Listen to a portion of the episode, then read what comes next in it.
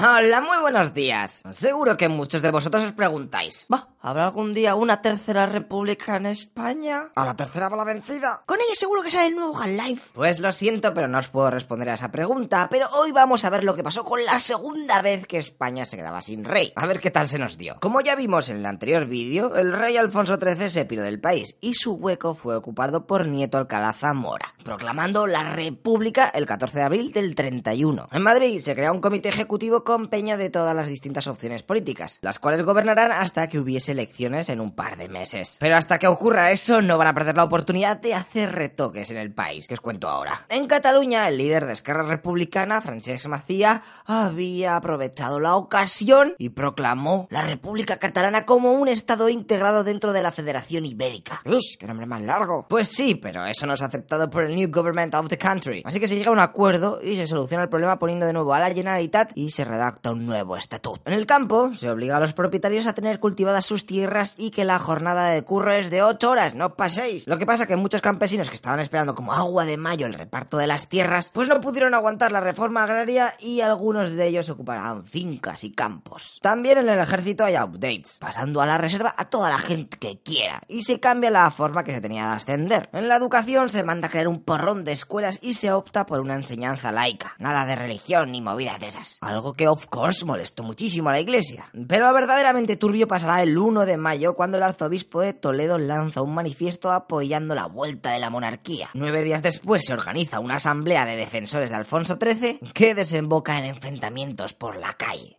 monárquicos versus grupos populares. A la mañana siguiente la capital se volvió todo crazy y se incendiaron iglesias, conventos, colegios religiosos, un desastre. Además de que las revueltas se empezaron a expandir por otras ciudades. Estos hechos hicieron que los católicos no vieran con tan buenos ojos el tema de la república. Y por último tenemos el movimiento obrero, que también aprovechó el cambio en el país para seguir con las huelgas y tensar más la cuerda. A ver si así se les hacía caso. Aunque lo más resaltable aquí son los encontronazos que tenía la CNT con la Guardia Civil. Es que muchas veces aquello acababa en ríos de sangre. Venga, pues ahora que hemos visto el bonito panorama en el que se encuentra el país, es momento de las esperadas elecciones de junio del 31. En ellas vencen los socialistas y los republicanos radicales. La derecha en verdad no ha hecho una mierda, porque los comicios les han pillado divididos y se han comido un mojón. Así que el nuevo gobierno decide crear una constitución para el futuro que se avecina. Lo que ocurre que al tener la izquierda la mayoría, pues como que aquellos pasan de pedir ayuda a la derecha. Y la pobre Carta Magna nació sin consenso. En ese documento se ponían cosas como que España era una república democrática y laica, que las regiones tenían derecho a la autonomía, o por ejemplo que se aprobaba el matrimonio civil, el divorcio, el derecho a la expropiación forzosa, etc. Pero unos artículos referidos a cuestiones religiosas en donde se prohíbe a las congregaciones a ejercer la enseñanza, o que los jesuitas directamente debían de ser disueltos, hicieron que saltase la primera crisis de gobierno. El presi Alcalá Zamora dimite y le sustituye Manuel Azaña. Vamos, que empezamos el bienio reformista azañista. Que fíjate tú por dónde dura años, ¿eh? Qué casualidad. Eh, Bienio, dos años, bien. De presidente de la República se coloca el que acaba de dimitir a Alcalá Zamora y manda a Azaña que forme gobierno, el cual lo hace junto a los socialistas, algo que no es bien visto por la segunda potencia, el Frente Radical del Ruz, y es que tenía un poco de bastante tirria a los sociatas. Bueno, pero da igual, ahora que tenemos gobierno en la República, veamos qué tal le va. Lo tiene un poco difícil, ¿eh? Porque la oposición les intentará hacer la vida imposible. Por la derecha con el Partido Radical, por la izquierda con los anarquistas de la CNT y la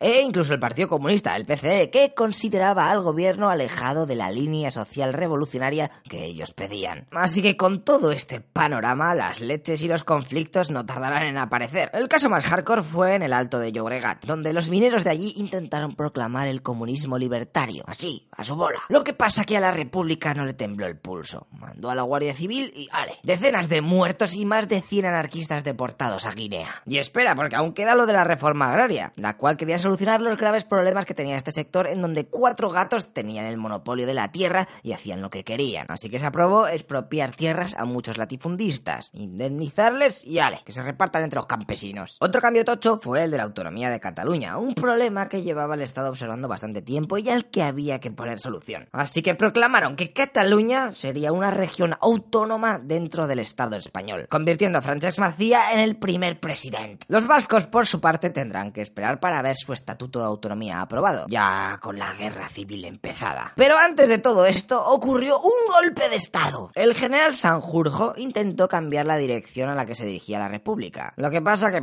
su levantamiento no funcionó y Azaña se volvió más famous. Al Sanjurjo este ya le veremos en el siguiente vídeo porque lo volveré a intentar. Y como llevamos tiempo sin que los anarquistas hagan de las suyas, vamos a ver qué está sucediendo en Casas Viejas, que es un pueblecito de Cádiz. Allí proclaman el comunismo libertario, ahora como los otros mineros, Holgorio. Que a la república le toca otra vez mandar a los picoletos y a las guardias de asalto. Y allí hay una matanza, dejando varias decenas de muertos. Este suceso pondrá en entredicho a Azaña. Pues, tío, esto es una montaña rusa. Un día todo el mundo te quiere, al día siguiente dice que te pires, pues qué desastre. Aprovechando este panorama, vamos a ver las mutaciones que sufren los partidos. El PSOE empieza a dudar sobre si es buena idea seguir formando parte del gobierno o si es mejor optar por una revolución para crear una república socialista. Las posturas de Largo Caballero poco a poco se van imponiendo, haciendo que el partido se radicalice hacia la izquierda. Luego tenemos a los anarquistas, que odiaban el PSOE al máximo por apoyar al gobierno. Y más adelante veremos cómo canalizan toda esta rabia. Y por la derecha surgen nuevos partidos, sobre todo animados por el tema del laicismo. ¿Pero qué mierda es esa? No lo podemos soportar. Aparece la CEDA, Confederación Española de Derechas Autónomas, con José María Gil Robles y su defensa de la religión y el orden social como bandera. También in the night tenemos a los monárquicos con José Calvo Sotelo y su partido Renovación Española. Y luego los más ultras, la Falange Española de José Antonio Primo de Rivera, el hijo del dictador que vimos en el anterior vídeo. Este partido era un copy-paste del fascismo italiano, y a ellos se les juntarán meses después las juntas de ofensiva nacional sindicalista. Así que ya sabes lo que significa eso de Hons. Falange Jones, bueno, pues es eso. Pues con todo este percal, a Azaña se le cae el apoyo socialista del gobierno y viendo que el presidente de la República tampoco parece ser su best friend, ¡ah! dimisión al canto. O lo que es lo mismo, elecciones del 33 que nos llevarán a la siguiente etapa de la República. Porque empieza el bienio derechista, que fíjate tú también durará dos años. Ya vale. Las primeras elecciones en las que la mujer podía votar dieron el triunfo a la CEDA y a los radicales de la Rus, algo que no agradaba mucho a los socialistas y a la gente de izquierdas, que consideraban que la república era algo que habían conseguido ellos. Y seguro que esto, vamos, lo van a joder todo. Así que se preparan para que a la mínima se iniciase una revolución y se quitase a los de la derecha del power. Venga, pues vamos a ver qué pasa. Al final, Le Rus es el encargado de presidir el gobierno, pero la CEDA le pone como condición para su apoyo que revise todo lo que han ido poniendo los gobiernos de izquierdas. O lo que es lo mismo, se paraliza todo aquello que va en contra de la Iglesia, se frena la reforma agraria e incluso se hace una amnistía a los implicados del golpe de Estado ese de Sanjurjo. Madre mía, menudo cachondeo. Esta forma de gobierno tan hardcore tuvo sus consecuencias. A Leroux se le dividió el partido. La gente que tenía dentro de mentalidad de izquierdas crearon uno nuevo. Y esto hizo que al presidente de Rus no le quedara más sex que meter a People de la CEDA en su gobierno. Tres ministros exactamente. ¿Y os acordáis que os he dicho antes que los socialistas estaban buscando una excusa para levantarse? Pues la acabáis de ver, los tres ministros esos de mierda. Que la revolución de octubre del 34 comience. Largo Caballero llevaba unos meses preparándola, pero cuando empieza a ver que su levantamiento fracasa en Madrid, comienza a temblar. Pero para su alegría, la revolución obrera de Asturias va viento en popa. Allí en el norte se habían juntado todos, PSOE, UGT, la CNT y los comunistas. Un popurrí que daría sus frutos, haciendo que miles de obreros y mineros se apoderasen de armamento y dinamita con la que asaltarán cuarteles de la Guardia Civil. Reventaron iglesias y mataron a sacerdotes, a gente con cash, bueno, lo típico de las revoluciones. El gobierno de la República no se cortó ni tres y mandó a la Legión y a los regulares de Marruecos, coordinados por Franco. Como intuiréis, el desenlace fue un desastre. Más de mil muertos, otros tantos heridos y cerca de 30.000 detenciones. ¡Ay, se me olvidaba! Que aprovechando todo este revuelo, en Cataluña el nuevo presidente proclama el Estado catalán dentro de la República Federal Española. Joder, con los nombres largos, macho. Ah, están motivados. A ver, por si no estás muy avispado, eso significa que se acaban de independizar. Lo que pasa es que aquella situación solo durará unas horas, las que tardaron la guarnición militar de Barcelona en llegar y detener a Companys y todo su gobierno. Con todos estos cipostios, el país ya no volverá a ser igual. El PSOE, como había fallado en su intento de revolución, pues metieron a muchos de sus dirigentes en la cárcel. Lo de la independencia de Cataluña solo sirvió para que su estatut fuese suspendido. Pero lo mejor de todo es que al presidente Lerroux le crecían los enanos, lloviendo haciéndole críticas tanto de la derecha monárquica como de la izquierda. Y ya, cuando le estallaron dos escándalos de corrupción en el gobierno, aquello fue too much. Así que se marchó. Y Gil Robles, jefe de la CEDA, uno de los partidos que habían ganado las elecciones, buah, ya estaba ahí oh, viendo su momento para ser presidente. Lo que pasa que se va a tener que aguantar porque el jefe de la República, Alcalá Zamora, nombra a otro presidente que rápidamente convoca elecciones. Por lo que llegamos a la última etapa de la República tranquila. En estos comicios los de la izquierda no querían jugársela, así que hicieron una coalición de partidos para crear el Frente Popular, que estaba compuesto por Izquierda Republicana, Unión Republicana, PSOE, PCE, UGT y otras cuantas. A ver si así de nuevo pillaban el poder y hacían porrón de reformas. Los de la derecha hicieron algo parecido, creando el Bloque Nacional con Calvo Sotelo a la cabeza, cuyo programa básicamente se resumía en la eliminación de la República y la vuelta a la monarquía. Pero fíjate tú por dónde que la CEDA, que era el partido más tocho de derechas, no quiso meter meterse en ese grupo. ¿Y cuál fue el resultado de las elecciones? Pues el Frente Popular gana, así que cambiamos el gobierno de derechas a izquierdas.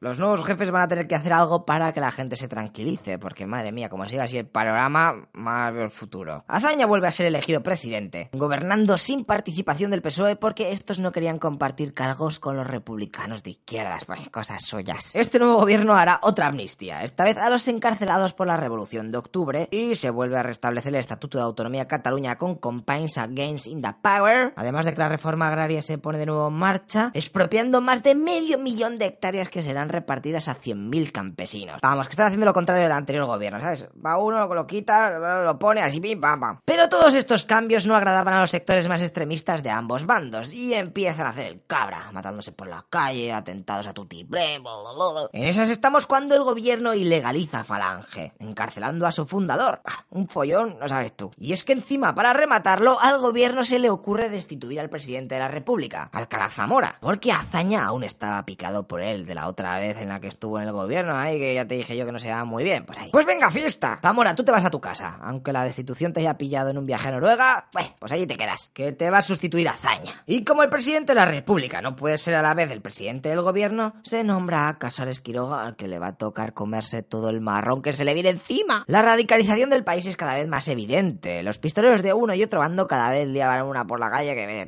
Y la inestabilidad era obvious y obvious. Así que unos militares se reúnen para organizar un golpe de estado. Pero Azaña se lo huele y los separa. Como cuando te sientan en clase al lado de un colega y no pares de hacer el retarde hasta que al final los cambian de sitio, pues igual. Reparte a Franco de Dimola por el territorio. Lo que pasa que ya existía Skype, creo, y siguen con sus movidas. El que maneja todo el cotarro es Mola, alias el director, que va a encontrar la excusa perfecta para presionar el botón de levantamiento militar. El detonante, aunque seguramente sin él también habría pasado lo que tal, ocurrió en el quinto aniversario de la República. En la celebración se cargan a un alférez de la Guardia Civil, y eso desencadena a los dos días en una manifestación de derechas contra el gobierno del Frente Popular. Lo que pasa que en los disturbios de esta se cargan al primo de Primo de Rivera. ¿Y quién lo había matado? Pues el asesino había sido uno de los hombres de la sección de José de Castillo Sáenz de Tejada, un teniente de la Guardia de Asalto que fue acusado por la derecha de haber ordenado disparar a los exaltados. Así que se la juraron, amenazándolo de muerte. Y meses después se cumplió la promesa. Cuatro pistoleros de extrema derecha le pillaron a la salida de los toros y mala, matarile. La cosa más o menos no habría ido a más si se hubiese quedado ahí. Lo que pasa que colegas de Tejada este que se acaban de cargar salieron en búsqueda de venganza. Estos cogen el coche por la noche y empiezan a dar vueltas. El plan inicial era detener a algunos falangistas, pero tenían mal la dirección. Así que cambian al segundo, que fueron a la casa del líder de Renovación Española, pero no estaba. Así que tienen que pasar al plan C, que es detener a Gil Robles. Y pimba, tampoco hay nadie en casa porque estaba veraneando en Francia. Así que, pues, yo qué sé, mira, vamos a dejarlo un kebab y para casa porque así hay manera de trabajar. En esas estaban cuando pasando por la calle Velázquez a uno se le ocurre de, oye, ¿allí no vivía el diputado de la CEDA, Calvo Sotelo, jefe del grupo monárquico? Coño, pues es verdad, Fulgencio, muy buena. Venga, vamos. Allí que fueron, así que entraron en su casa y dijeron, Calvo, estás detenido. Él dijo que Blas de Lezo, que tengo inmunidad diplomática, locos, pero al ver que de entre la guardia de asalto salía un oficial de la Guardia Civil, aquello le tranquilizó y accedió a acompañarles, despidiéndose de su familia con, os llamo cuando llegue, a no ser que estos señores se me lleven para darme cuatro tiros. Ya en el coche, después de haber recorrido 200 metros, se escuchan dos disparos. Lo acaban de matar. Madre mía, la que habéis liado, pollito. Toda España se quedó catacroquet con el asesinato. Y es que las cosas no estaban para atentados a gente tan pro. Y los militares golpistas aprovecharon la ocasión. Cuatro días después, la guarnición de Melilla y patatas fritas se subleva. Y después de ellos, todo el protectorado de Marruecos. Luego le toca la península. Pero en muchos lugares la cosa no cuaja y España queda dividida en dos zonas. La republicana y la de los sublevados militares. Chavales y chavalas, la guerra civil acaba de empezar. Durará tres añitos y algunas de sus consecuencias llegarán incluso hasta nuestros días. Así que si quieres saber qué va a ocurrir a continuación, tiene los vídeos donde ya explicamos la guerra civil y las dos visiones, desde el bando republicano y desde el de Franco. Pero como yo me he propuesto resumir todo lo que entra en selectividad, si quieres te esperas al vídeo 14 y ahí te lo explico con todo lujo de detalles, es boniquísimo. Así que no te vayas muy lejos, ¿eh? Nos vemos por Twitter y por todos los lados, ¿va? O en Patreon, que seguramente ahí está el vídeo subido o el audio. Ok, venga chavales, un abrazo, hasta luego lo que pisas.